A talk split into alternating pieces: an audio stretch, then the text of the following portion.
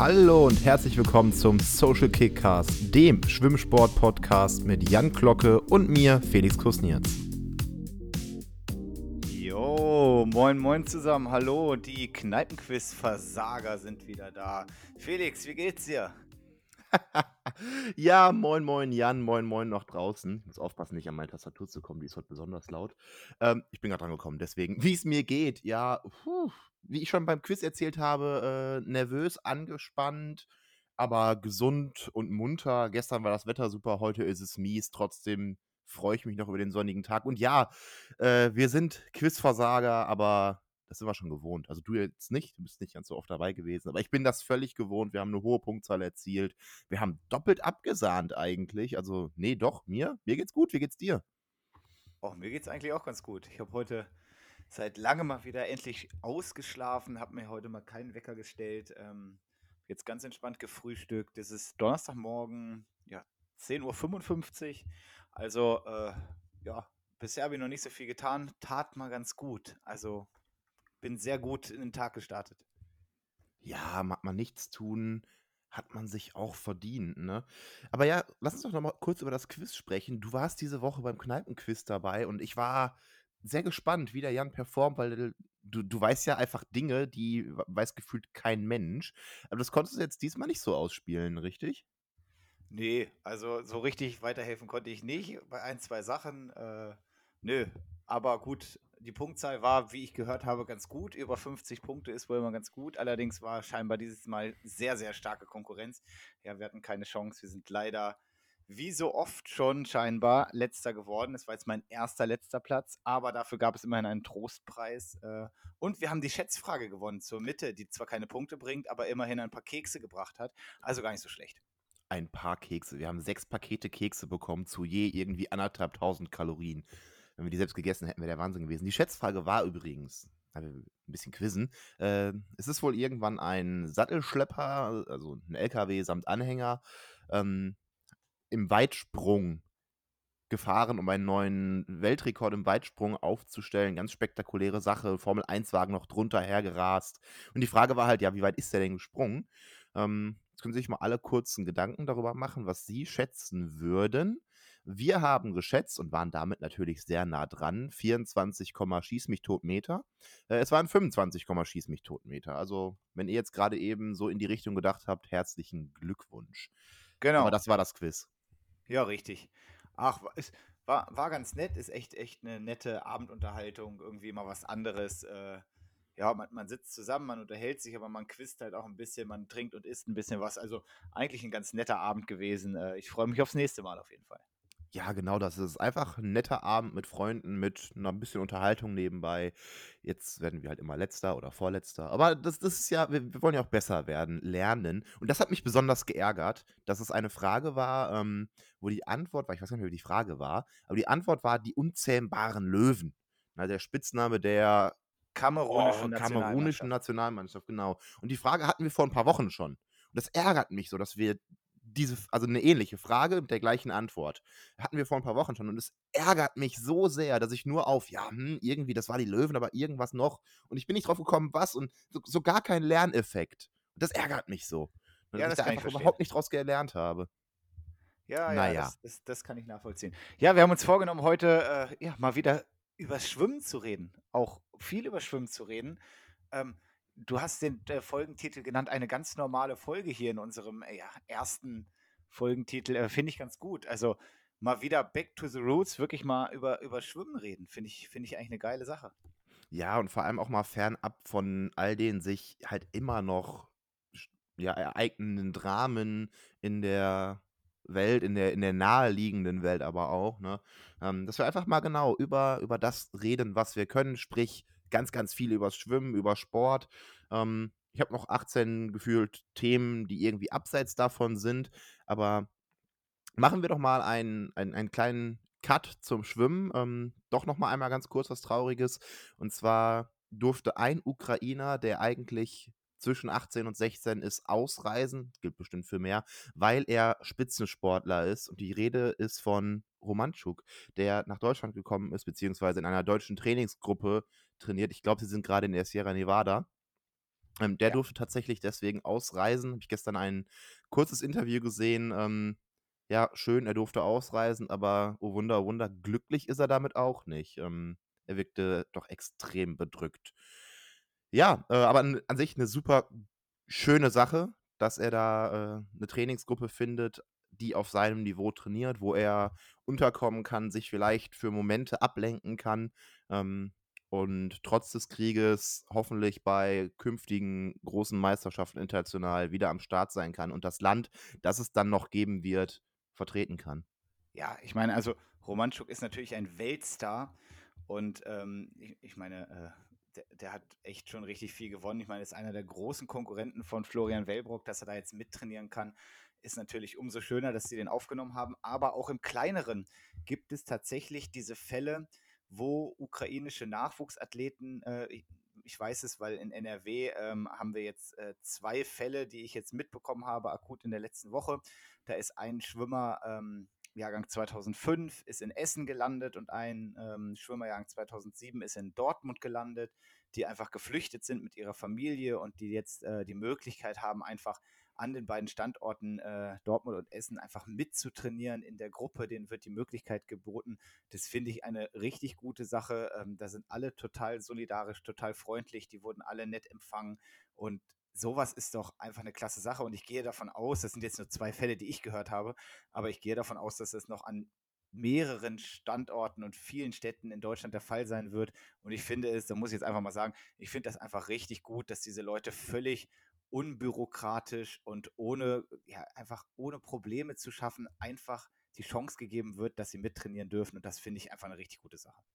Auf jeden Fall. Letztendlich wird das irgendwen irgendwo immer Geld kosten, aber wir sind ein doch durchaus reiches Land. Äh, ich glaube, das, das ist für alle zu verschmerzen. Ähm, ich muss an der Stelle dann gerne auch noch den SV Blau-Weiß Bochum loben. Ähm, bin ich ja sowieso großer Fan von. Meine Freundin ist da ja Mitglied und auch Mitglied der Wettkampfmannschaft. Jetzt nicht mehr ganz so aktiv, aber sie ist da noch in den entsprechenden WhatsApp-Gruppen.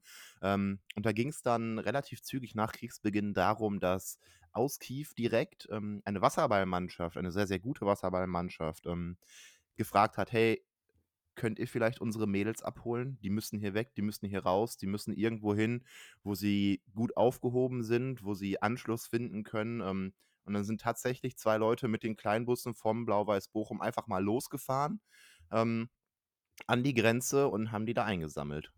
Auch nicht unkrass. Nee, auch das eine super Aktion, die ich jetzt aber auch schon tatsächlich vermehrt, auch von anderen Schwimmvereinen, teilweise aus NRW, ich weiß, die SG Bergheim hat das, glaube ich, auch gemacht, ähm, weil die eine ukrainische Schwimmerin haben, also die lebt schon ewig in Deutschland. Mhm. Ähm, aber da wurde auch äh, mit Hilfe des Vereins wurde die Familie irgendwie rausgeholt und aber ganz viele solche Aktionen gibt es wirklich deutschlandweit und äh, wahrscheinlich sogar europaweit und das ist schon eine richtig gute Sache. Ähm, die dann deutlich über den Sport hinausgeht, aber da ist dann halt diese, dieser sportliche Zusammenhalt, der versteht sich dann halt von selbst, dass man einfach hilft. Ja, genau. Da haben die Vereine einerseits einfach auch die Mittel, ne? Also wenn Vereine Busse haben, mit denen sie losfahren können, die eine Privatperson jetzt nicht hätte. Wenn Vereine aber vielleicht auch die Möglichkeit haben, Spenden zu organisieren, Trainingsmittel zu stellen und so. Und da ist dann auch wieder der Punkt, ähm, also alles, was getan wird, ist in der Regel super. Aber wenn die Leute dann in ein Schwimmen, also die kommen aus dem Schwimmen und gehen, werden dann von einem Schwimmverein abgeholt oder einer Wasserballmannschaft abgeholt, ähm, da findet man einfach auch schneller Anschluss. Man ist schneller irgendwo da, kann sich vielleicht in einem Trainingsspiel ablenken. Ähm, man hat schneller was, worüber man abseits des wirklich grauenvollen reden kann, äh, wenn man gemeinsame Themen hat. Das macht schon total viel Sinn, glaube ich. Ähm, und in so einem Moment unterstreicht sich einfach auch nochmal, finde ich, die Gemeinnützigkeit, die Vereinen ja zugeschrieben wird, ähm, die sie offenbar ja nicht ohne Grund haben. Deswegen, doch, da passiert auch viel, ja, viel Gutes, viel Hoffnungsschaffendes, ähm, Absolut. was natürlich überhaupt nicht das Drama aufwiegen kann, aber trotzdem kann man da dann auch versuchen, mal ein bisschen drüber zu lächeln. Das stimmt schon. Aber es sind halt die Sachen, die man, die, die getan werden können. Also, viel, ne, also viel mehr kann halt nicht getan werden. Ich meine, da ist ein Krieg in der Ukraine. Was können wir aus Deutschland als Privatperson oder als Vereine oder was weiß ich, was können wir denn tun? Und genau sowas können wir tun. Und dass das getan wird, ist umso schöner. Ja, auf jeden Fall. Gut, jetzt haben wir doch drüber gesprochen, knapp fünf Minuten. Ähm, Aber es bleibt halt auch nicht aus. Ne? Das Thema ist omnipräsent nach wie vor. Es hat irgendwie in den Medien auch nachgelassen, natürlich, wie so jeder Skandal. Er flaut irgendwann ab, bis wieder irgendwas noch Dramatischeres passiert. Ähm, aber trotzdem ist es noch omnipräsent, es ist noch nicht vorbei. Ähm, deswegen blieb es jetzt nicht aus, darüber zu sprechen. Nein, eigentlich wollten wir, ja, wir wollten heute gedanklich tatsächlich in die USA wandern. Ähm, Korrekt. wenn wir schwimmerisch sprechen, haben wir da ganz viele Themen. Ich hatte eigentlich gehofft, dass wir am Anfang, und das erzwinge ich jetzt gerade noch so ein bisschen, über das Thema Grillen sprechen und darüber dann in die USA kommen. Denn ich brauche einen Tipp von dir. Ja, mal los. ja, äh, diesen Sommer, also wir wohnen jetzt ja seit ja, Ende letzten Sommer hier im, im Anbau meiner Eltern quasi ähm, und haben ein kleines Terrassenstück. Das würden wir diesen Sommer gerne ausbauen und natürlich gehört da irgendwie auch ein Grill zu. Ähm, jetzt haben wir einen Holzkohlegrill da, der ist aber ich, also ich komme damit nicht so gut klar. Es ist halt ein quadratischer Grill, den du entweder mit sehr, sehr viel Kohle befeuern musst, um Platz zu schaffen, oder immer nur ja, an einem sehr kleinen Fleckchen und indirekt grillen ist auch irgendwie schwierig, aber es geht irgendwie. Vielleicht muss ich ihn auch noch kennenlernen. Aber es gibt an sich einen Holzkohlegrill. Ähm, und jetzt schwanke ich gerade zwischen, okay, ich kaufe einen wirklich tollen Holzkohlegrill ähm, für XY Geld oder für ein bisschen mehr so einen mittelklassigen Gasgrill oder ich kaufe mir, äh, ja, schon ziemlich guten Grasgrill, aber so am, am unteren Ende des, hier wird's richtig geil. Äh, oder halt, ja, 0815 Gasgrill freuen. Ich bin mir da noch sehr unschlüssig. Jetzt weiß ich, du hast einen Gasgrill ähm, und ich hätte gerne einen Erfahrungsbericht von dir. Ähm, äh, der Gasgrill ist schon nicht schlecht, aber ich würde, wenn ich einen Garten hätte und da wirklich auf, ja, auf Gartenfläche, auf einer Terrasse oder sowas grillen könnte, würde ich immer Holzkohle nehmen. Also ich bin einfach großer Holzkohle-Fan und da geht auch nichts drüber. Der Gasgrill ist nett, das ist ganz gut. Ich meine, wir haben einen großen Balkon, dafür ist der super, mhm. weil ich kann hier kein offenes Feuer machen oder sonst was. Ähm, aber ähm, ich würde, wenn ich deine Möglichkeit habe, ich würde persönlich immer zum Holzkohlegrill, ja, würde ich immer umschwanken, weil Gasgrill ist schön und gut, aber das einzig wahre Grillen ist doch am Ende doch die Holzkohle. ja, ich, ich äh, habe mich jetzt sehr viel informiert. Ähm, ich bin da gedanklich vom Gefühl her auch voll bei dir. Gerade, das ist zu zelebrieren. Ne? Also, dann ist das Grillen halt ein Event, dann machst du das halt mal Nachmittag und eben nicht nur so zehn Minuten, sondern dann planst du schon drei, vier, fünf Stunden ein. Finde ich auch total. Ähm, Ding ist halt, wir haben halt einen Holzkohlegrill. Ich hätte viel lieber einen äh, Kugelgrill, weil ich mir einbilde, dass ich, dass das damit einfacher wäre. Ähm, Gerade wenn man auch versucht, die Flexibilität des Grills auszuschöpfen. Ne? Also du kannst ja quasi direkt grillen, du kannst indirekt grillen, du könntest auf diesem Grill dann auch noch smoken. Ähm, geht alles natürlich auch auf dem, der da ist, aber ich glaube, der Kohleverbrauch ist größer und ähm, die Luftzirkulation nicht so toll. Nein, ich tendiere auch dazu. Vorteil an einem Gasgrill ist aber natürlich auch, ähm, er ist leichter einzustellen von der Temperatur her, wenn du mal was etwas lang, längerfristig auf dem Grill liegen lassen möchtest. Ne? Mit der Holzkohle musst du dann natürlich dich auch erstmal wieder einspielen. Ähm, wenn man zum Beispiel jetzt Rippchen machen möchte, die irgendwie sechs Stunden auf den Grill kommen und du möchtest sechs Stunden so 100 bis 120 Grad haben, ähm, stelle ich mir jetzt mit dem Gasgrill schöner vor. Du kannst aber natürlich auf dem Gasgrill, außer du nimmst das entsprechende Geld in die Hand, ähm, nicht smoken. Auch irgendwie blöd. Naja, und über die Rippchen würde ich ganz gerne in die USA kommen jetzt tatsächlich, weil da ist doch das Land des Rippchens grillen, des Barbecues. Und das wäre meine Überleitung gewesen. Ein Traum, ein Traum. Eine dreieinhalbminütige Überleitung, vielen Dank dafür. Ähm, Gerne. Aber du hast natürlich vollkommen recht. Äh, das Grillen ist in Amerika groß traditionell, so wie in Deutschland auch, finde ich eigentlich, weil hier ist auch immer überall der Grill an. Wie gesagt, also um das noch kurz abzuschließen, also ich bin großer Holzkohle-Fan und wenn ich die Möglichkeit habe, wieder auf einen Holzkohlegrill zu gehen, weil ich einen Garten habe, dann werde ich das höchstwahrscheinlich auch tun. Gasgrill hat natürlich den Vorteil, der ist schnell an. Ähm, da brauchst du, hast eine Haube drüber, da kannst du ganz gut, äh, ganz gut mit arbeiten, das stimmt schon. Aber ach, Holzkohle, ich finde einfach zum Grillen gehört einfach das ganze Ding dazu, dass man diese Kohle anmacht, dass man äh, das auf eine vernünftige Hitze kriegt, dass man den Rost richtig einstellt und so. Das ist einfach eine Kunst und die gehört für mich einfach dazu. Auf jeden Fall. Und dann kann man ja gut. so tolle Sachen machen. Naja, Absolut. gut, mein so. Lieber. USA. USA, USA, genau. USA. St. Louis Style Rips. St. Louis ist übrigens eine schöne Stadt. Wusste ich nicht, dass es Rips gibt, die genau so heißen. Naja, nein, aber in St. Louis passiert gerade nicht viel. Ich weiß gar nicht, wo passiert gerade viel. Wo finden denn die NCAA Division One College Meisterschaften statt? Weißt du das? Keine Ahnung. Ich weiß es wirklich nicht. Ich, Ich, ich weiß nur, dass sie stattfinden. Ich habe die ganze Zeit drüber gel äh, gelesen. Es ist jetzt peinlich, dass ich es nicht weiß, aber ich gucke es direkt mal nach. Ähm, sie sind auf jeden Fall ähm, gestern gestartet. Am Während- 16.03. Ja, während du nachguckst, würde ich ganz gerne noch äh, ja, der Queen's University zum x-tausendsten Titel in der Division 2 der NCAA gratulieren, wo ein deutscher Schwimmer wirklich herausragte. Ich meine, früher war Marius Kusch da, über den wir schon viel gesprochen haben. Der ist jetzt nicht mehr da, der war auch ein herausragender Schwimmer. Nein, ak- aktuell ist ein Schwimmer aus meinem Jahrgang da, Alexander Kunert, der zum Schwimmer des Jahres gewählt wurde. Auch dazu persönlich herzlichen Glückwunsch. Ähm, eine der Top-Adressen im Schwimmen und es zeigt halt auch, dass die Division 2 nicht zwingend kleiner sein muss. Ähm, klar, da sind die Unis ein Ticken kleiner, haben weniger Sportprogramme, daher die Einteilung in Division 1, Division 2.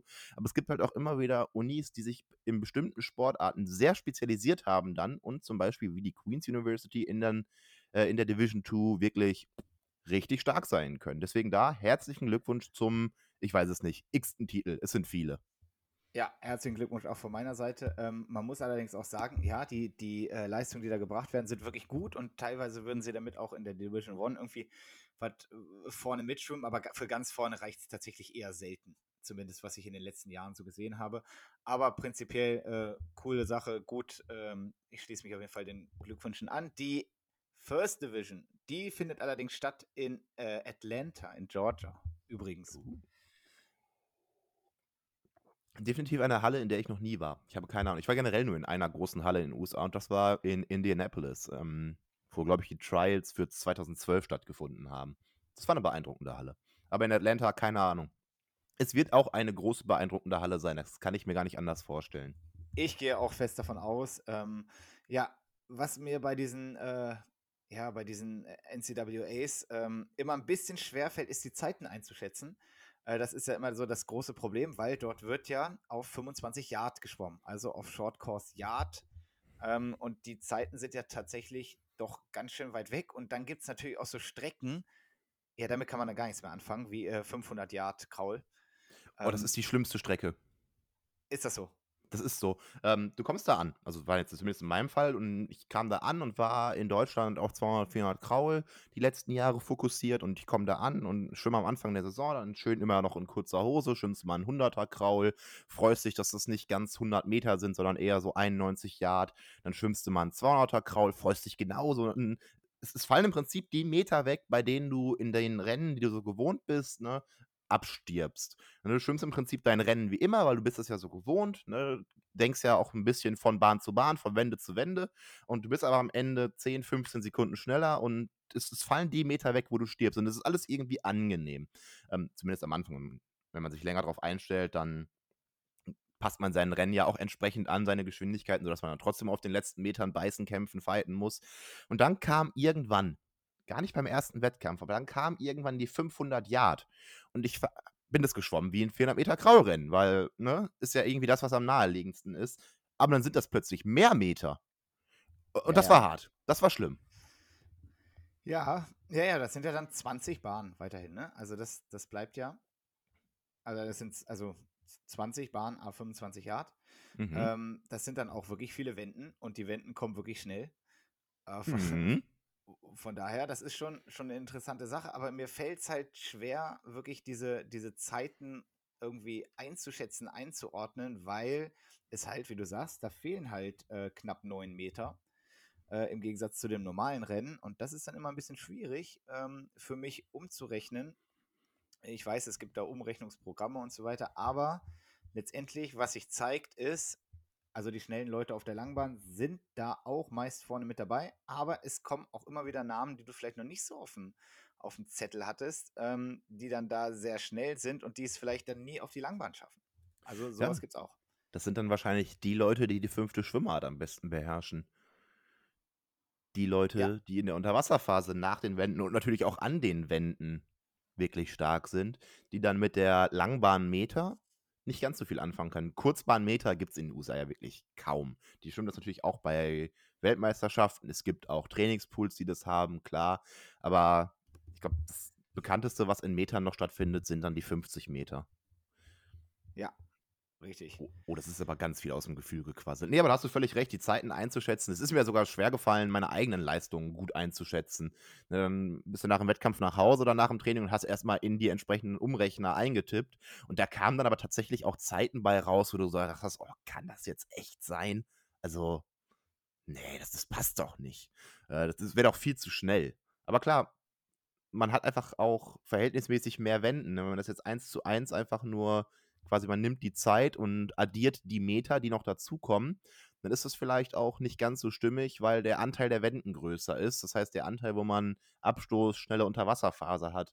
Ähm, das wenn man, ich weiß nicht, wie die Umrechner funktionieren, aber wenn die wirklich nur, ne, also es sind 20 Meter mehr und dann wird halt prozentual die 20 Meter mehr auf die Zeit gerechnet, ähm, dann ist da die Geschwindigkeit, die man an den Wänden mehr hat, ja nicht mit eingerechnet. Richtig, deswegen. Ähm, das wäre jetzt glaube, meine Vermutung. Da ist, da ist, kein sauberer Algorithmus oder sonst was drin. Ähm, das ist schon sehr grob nur hochgerechnet, aber es hilft halt doch, um, um das ein bisschen einzuschätzen. Ähm, ja, gestern ging es los. Also als erstes starten die Frauen, Ladies First, äh, wie es sich so gehört. Ähm, 200 Lagen und, acht, äh, und die, die Firma 200 Kraulstaffel war, war dran. Ähm, und ja, also ich sag mal so, die Leute, die vorne mitschwimmen, die kennt man. Äh, nach Tag 1 vorne Nach Tag 1 vorne ist äh, Virginia auch relativ deutlich schon mit 74 Punkten. Äh, das sind die Titelverteidiger.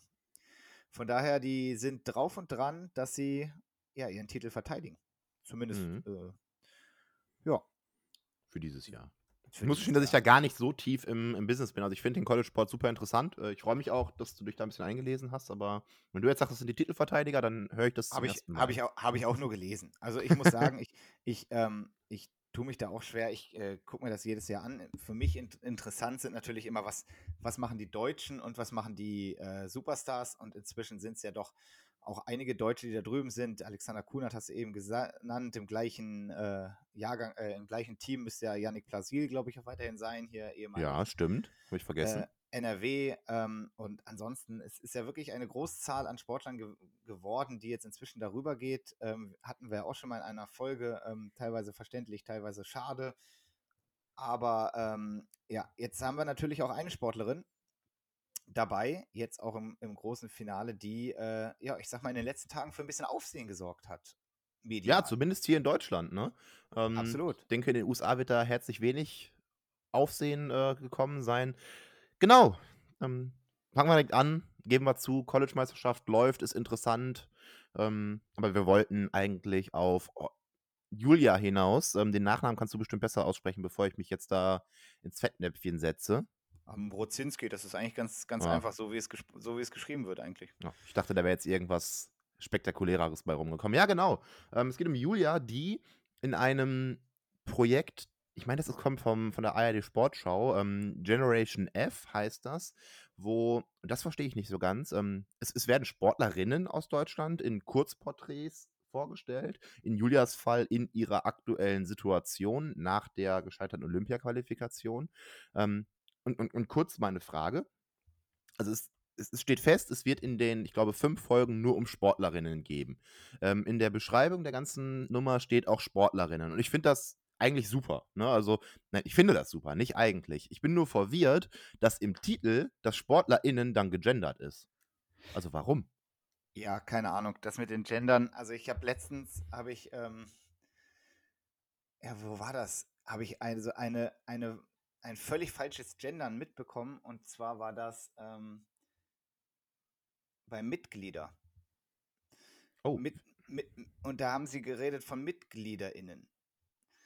Und da hört es dann für mich auf, weil das ist halt einfach, das ist ein Neutrum, das Mitglied. Da kann man nun wirklich nicht gendern. Und die MitgliederInnen, also es gibt keine Mitgliederin. Sorry, dieses Wort gibt es nicht. Das ist ein Neutrum. Und da habe ich mir auch an den Kopf gefasst und dachte so, jetzt ist für mich vorbei. Ähm, aber keine Ahnung, warum die das in den Titel gemacht haben, das verstehe ich auch nicht so richtig, aber das Aber du, du, äh, du weißt, was ich meine, ne? Ja, ja, ja, ja. Ja, also ich finde das ja, also ich finde genau, das, find das wirklich super, ne? Und ich bin auch großer Gender-Freund. Das ist was, das muss ich noch erproben. Ne? Wenn du jetzt sagst, jemand gendert MitgliederInnen, dann ist das tatsächlich albern. Aber das wächst halt gerade noch. Da hat keiner eine super tolle Idee für, spricht alle probieren aus und wie das so in Sprache offensichtlich ist, entwickelt sich das. Ähm, aber das verstehe ich nicht. Du genderst doch wenn du niemanden ausschließen möchtest. Aber wenn du doch sagst, wir machen hier ein Format, in dem es um Frauen geht, dann sag doch einfach Sportlerin. Ich meine, das Ja, sagen sie richtig. in der Beschreibung auch. Ähm, naja, finde ich aber an sich super, dass da die Sportwelt, die ja so männlich dominiert ist, da einfach auch nochmal diesen starken Akzent Weiblichkeit kriegt. Ne? Es gibt auch Sportlerinnen, die herausragendes leisten ähm, und die, wenn dann mal eine Olympia-Quali nicht schafft, trotzdem Mensch sind und was das mit dem Menschen macht. Das ist ja so ein bisschen das Thema der Reportage, der Doku. Wir haben sie uns heute ja heute, heute Morgen beide nochmal angesehen. Ja, genau. Beziehungsweise muss ich ehrlich sein, ich habe mir nur den Teil von Julia nochmal angeguckt. Ähm, ich finde es ich find's wirklich, wirklich schön gemacht. Ich kenne natürlich Julia auch durch drei Jahre Trainer in Hamburg und ich kenne auch die Schwester und ich kenne auch Lucy, äh, die dabei war als ihre Freundin und ich kenne auch die Mutter. Den Vater kenne ich nicht so gut. Ähm, ich habe mich nur ge gefragt, weil wir ja heute mit dem Thema USA, habe ich mich gefragt, wie wird der Nachname wohl äh, in Amerika ausgesprochen? Mrosinski oder wie? Hm? Also das äh, muss ich lachen. Aber ähm, an, ansonsten ist es, ist es wirklich eine, eine nette Sache. Am Ende muss man ganz ehrlich sagen, 1,27 Sekunden, die gefehlt haben, sind natürlich äh, für Schwimmer eine Welt. Ja, das habe ich mich auch gefragt. Genau, das also Ganze das, fängt das, damit an, dass ja, äh, nochmal, ja doch auch dieser, Julia hat so schön gesagt, das war dann erstmal ein Schlag in die Fresse, ähm, dass der einfach auch nochmal dargestellt wurde. Äh, aber ja, wie du es völlig sagst, diese 1,27 Sekunden ähm, auf 100 Kraul werden dargestellt, als wäre als wär das wirklich knapp gewesen. es Ähm, waren 200. oh, ach Gott, ja, mea culpa. Äh, Schande über mein Haupt und Asche und, und alles Böse. Ja, du hast recht. Ähm, wurde auch in der Ge- Reportage dann noch folgend erklärt.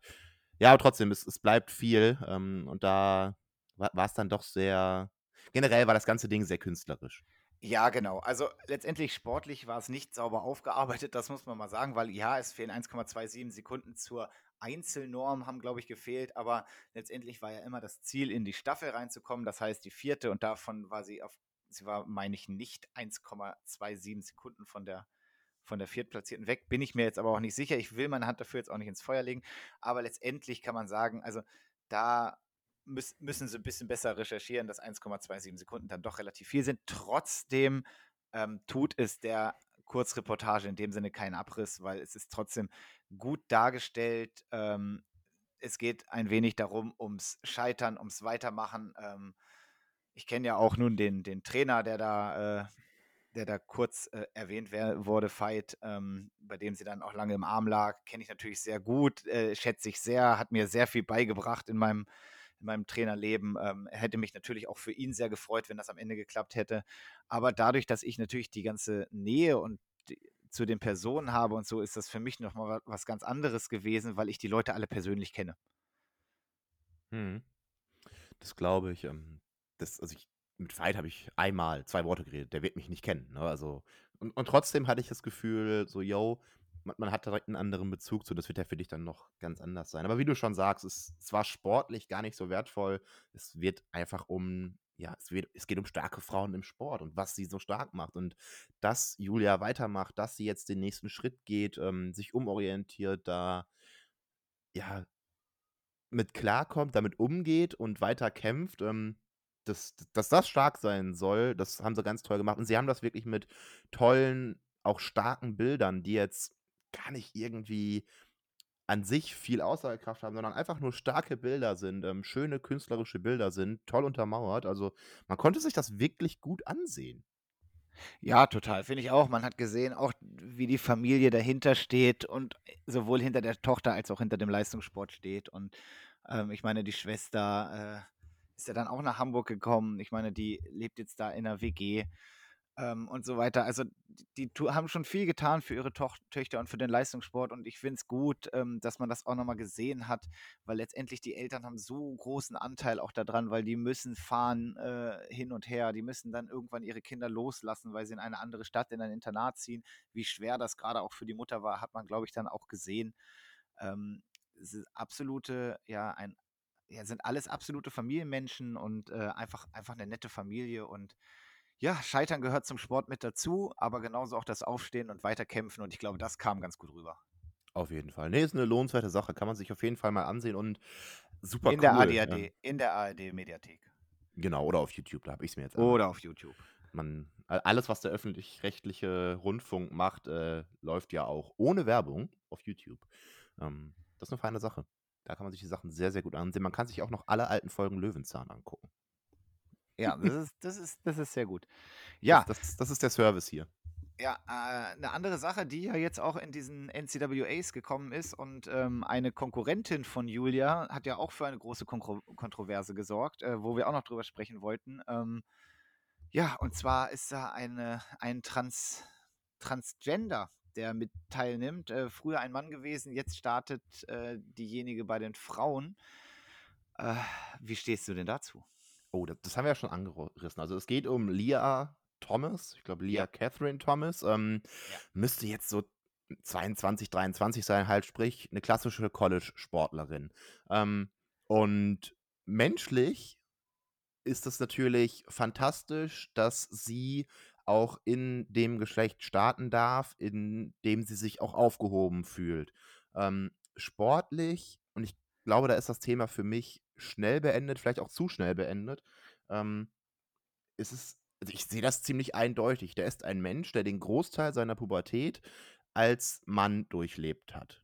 Körperlich. Ne? Nicht psychisch, ähm, das ist ja was völlig anderes, aber gerade was den Hormonhaushalt angeht, was die Kraftentwicklung in der Zeit angeht, hat dieser Mensch, diese Frau, ähm, die Pubertät als Mann durchlebt. Und hat sich dann mit 19 Jahren, hat er mit 19 Jahren angefangen, mit der Hormontherapie. So habe ich es nachgelesen. Richtig. Heißt, bis dahin waren die Hormone, wie gesagt, auch komplett männlich. Die Kraftentwicklung etc. Ähm, männlich. Und da ist, ich, ich weiß es nicht, es ist auch noch kein super erforschtes Feld. Da ist medizinisch noch einiges aufzuarbeiten, einiges an Beobachtungen zu machen. Ähm, aber es scheint so, als hätte da jemand einen doch sehr starken, unfairen Vorteil. Ähm, was für mich dann die logische Konsequenz zur Folge hätte, dass dieser Mensch leider nicht bei den Frauen starten darf, dürfen sollte. Ähm, dass sie das jetzt tut, ist, also lässt, lässt sie lieber mal bei den Frauen starten und erzürnst all die SportlerInnen, äh, all die Sportlerinnen, die dann gegen sie antreten, ähm, als diesen garantierten riesen Shitstorm, der da medial auf dich zukommt. Ich glaube, das ist so ein bisschen, ich glaube, es ist ein Politikum dass, dass sie starten darf. Ich glaube, das hat mit ja, sportlich absolut. werden das alle also, wissen, dass das nicht glaube, ganz fair ähm, ist. Man, man, kann sich mit einer Meinung, also irgendwas an, an, an dem, was man sagt, ist immer falsch, weil entweder äh, diskriminierst du einen Menschen und sagst, nö, äh, wir akzeptieren dich nicht als Frau, so wie du es jetzt bist. Oder ähm, du guckst halt wirklich aufs Sportliche und auf die sportliche Fairness und da bin ich ganz bei dir. Also wenn man in der entscheidenden Phase wirklich, also in der Pubertät, die, die ganzen, äh, also wenn das Testosteron einschießt und du Muskelmasse baust und quasi ähm, da, wo die Mädels immer Probleme haben, nämlich äh, wenn die Pubertät äh, ja einschießt und sich der Körper verändert, da haben die Mädels immer Probleme und bleiben teilweise stehen, stagnieren, während die Männer Riesensprünge machen. Und genau dieses Ding hat sie gemacht und jetzt dann so spät eine Hormonbehandlung zu machen, ähm, dass die einen körperlichen Vorteil hat, das steht außer Frage und ähm, wir werden jetzt sehen, wie, wie das, sich das wirklich auswirkt, aber ich gehe davon aus, dass die da auch Rekorde brechen wird. Und das sind ja Rekorde, die von wirklichen Top-Schwimmerinnen ge, ja, gehalten werden. Ähm, und ja, also ich sag mal so, als, als Mann bis 19 Jahre war er halt mehr so mittelmäßig unterwegs. Ne? Also war gut, aber jetzt nicht super gut und plötzlich ganz vorne mit dabei. Und dann muss man mal gucken, wie das weitergeht mit der ganzen Geschichte in Richtung ja, Weltmeisterschaften, Olympische Spiele und so weiter. Ob das dann auch so geregelt wird und ob da dann regelmäßig Rekorde fallen und ob sich sowas in hm. Zukunft häuft. Mhm. Ja, es, es bleibt ein schwieriges, spannendes und auch wichtiges Thema. Ähm, es war ja auch schon bei den Olympischen Spielen, haben wir auch schon drüber gesprochen, Thema, dass bei den Gewichtheberinnen ein ehemaliger Mann angetreten ist. Der hat jetzt nicht gewonnen. Ah, ähm, aber das, das, geht für mich so ein bisschen in die Überlegung, sollte man Doping legalisieren? Ne? Ähm, wenn alle dopen würden, wäre das doch für alle fair. Ja, aber wenn das doch für alle fair ist, dann gewinnt am Ende wieder diejenige Person, die trotzdem das meiste Talent hat, körperlich am meisten mitbringt und am wenigsten, ja, sagen wir mal, Problemzonen, Probleme wegdopen muss. Ähm, und dann können wir das Dopen auch wieder bleiben lassen. Ähnlich sehe ich das dann da. Ähm, selbst wenn man sagt, jetzt, ja, aber jetzt ist sie doch eine Frau. Ja, war sie ja psychisch schon immer keine Frage. Ähm, aber die Grundvoraussetzung, die Basis, auf der jetzt als Frau trainiert wird, ist doch eine ganz andere. Man hat doch einen, ja, 'n Trainingsvorsprung, den gibt's ja. Ne, also, fängt ja jetzt nicht bei mit 21, 22 bei 0 an als Frau, ähm, sondern hat eben diesen Trainingsvorsprung aus der Pubertät. Und ja, es es bleibt ein spannendes Thema, ähm, und da müssen wir aber auch für alle Lösungsvorschläge offen sein, ähm und im Zweifel auch im Einzelfall entscheiden können. Also, das ist ja beim Behindertensport gang und gäbe, dass da jeder Einzelfall betrachtet wird und dann klassifiziert wird. Ähm, vielleicht muss man sich da dann auch bei den, sagen wir mal, etablierten Geschlechtern, ähm, die ja auch, ne, also ja, Transgender ist ein Riesenthema und ja, jeder sollte so leben dürfen, wie er, sie, es sich fühlt. Ähm, gibt ja auch Menschen, also es gar nicht despektierlich gemeint, es gibt einfach Menschen, die fühlen sich geschlechtslos oder sind es tatsächlich auch physisch. Ähm, Gibt es ja auch. Sollte jeder leben dürfen. Also es schadet ja keinem, mein Gott, ey.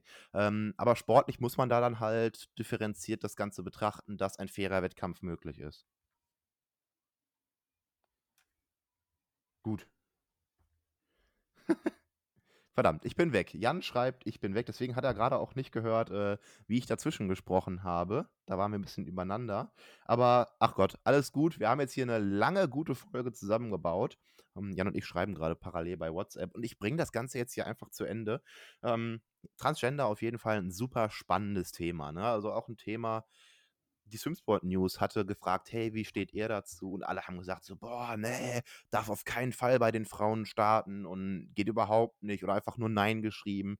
Ähm, und ich habe es ja gesagt, ich bin da an sich auch völlig bei den Leuten in diesem Fall. Ähm, aber es, es gibt einfach noch nicht die große Erfahrung, es gibt noch nicht die großen Beobachtungen äh, medizinischer Art, also wirklich empirisch beobachtet. Ähm, es ist ja einfach auch ein beobachtbares Ding, es ist nicht nur ein moralisches Ding, aber eben auch. Ähm, da muss noch viel drüber gesprochen werden, viel drüber nachgedacht werden.